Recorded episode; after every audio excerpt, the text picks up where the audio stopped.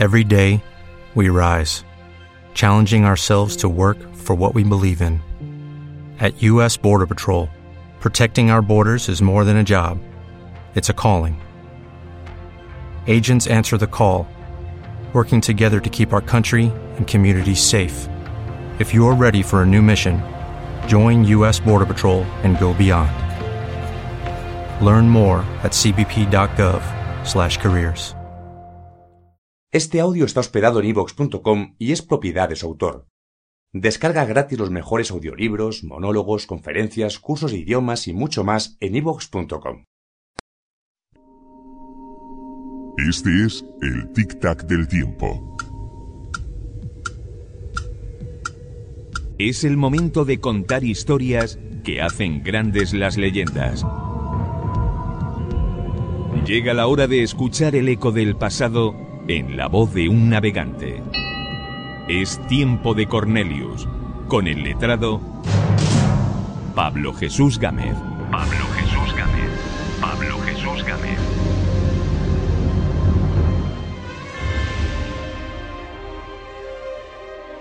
La Legión Perdida.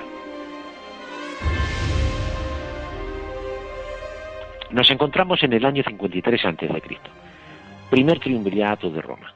Los tres hombres más poderosos la gobiernan, Pompeyo, Julio César y Marco Licinio Craso. Craso era ambicioso, quizá demasiado. La ambición desproporcionada de este hombre hizo que antepusiera su interés personal al de su país y que se embarcara en una aventura demasiado grande para él.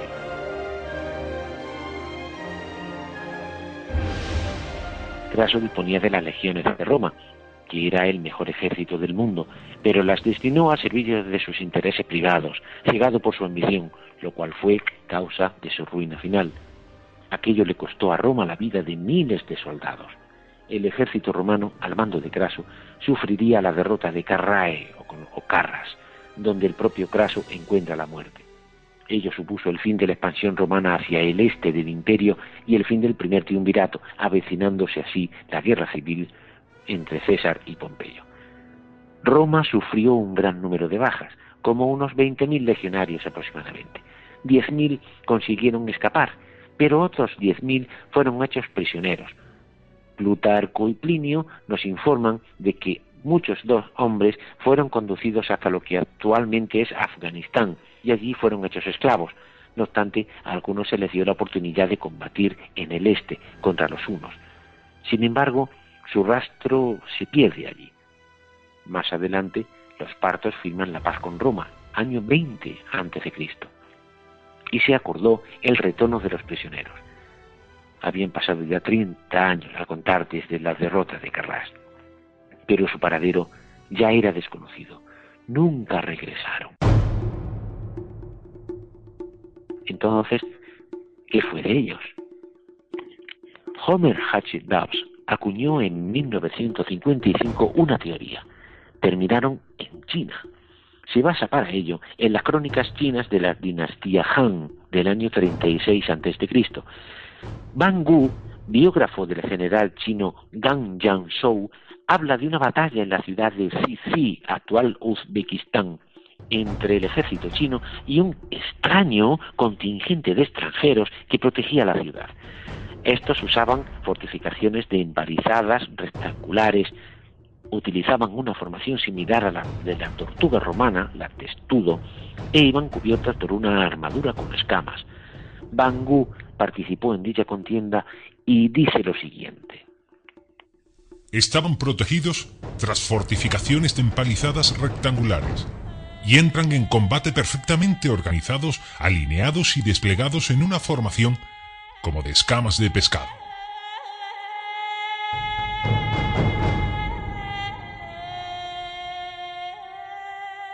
Bueno, parecía que la habían encontrado.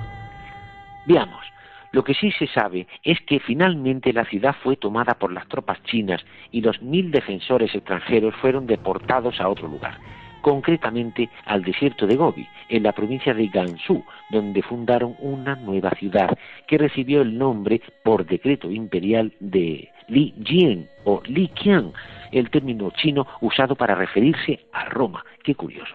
Esto hace pensar, No era frecuente que los chinos diesen a sus ciudades nombres bárbaras, y aún así este topónimo está documentado desde el año 5 después de Cristo. El tema sigue siendo un misterio. Hay alguna referencia bibliográfica, se han hallado restos arqueológicos, algunas inscripciones y también se han descubierto monedas romanas en la zona. Pero el hecho es que no se ha probado aún científicamente la presencia de legiones romanas en aquella zona. Lo que sí sorprende, atención, y mucho, es que existe una alta concentración de personas con rasgos occidentales en aquella zona, como ojos verdes, nariz grande, incluso pelo rubio, mezclados con los obvios y lógicos rasgos chinos que tiene este pueblo.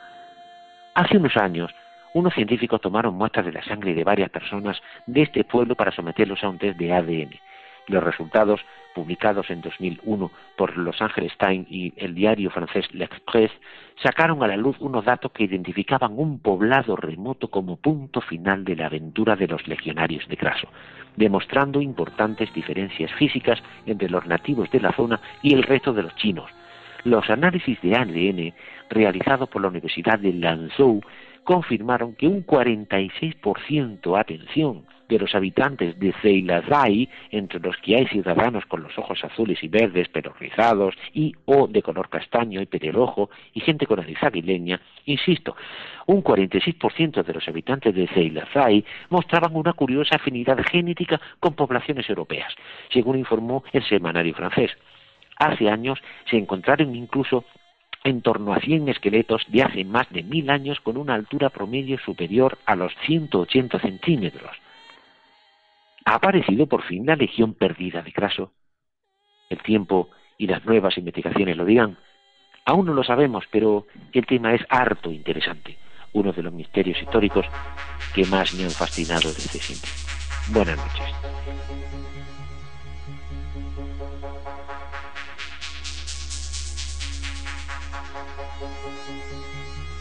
La otra mirada.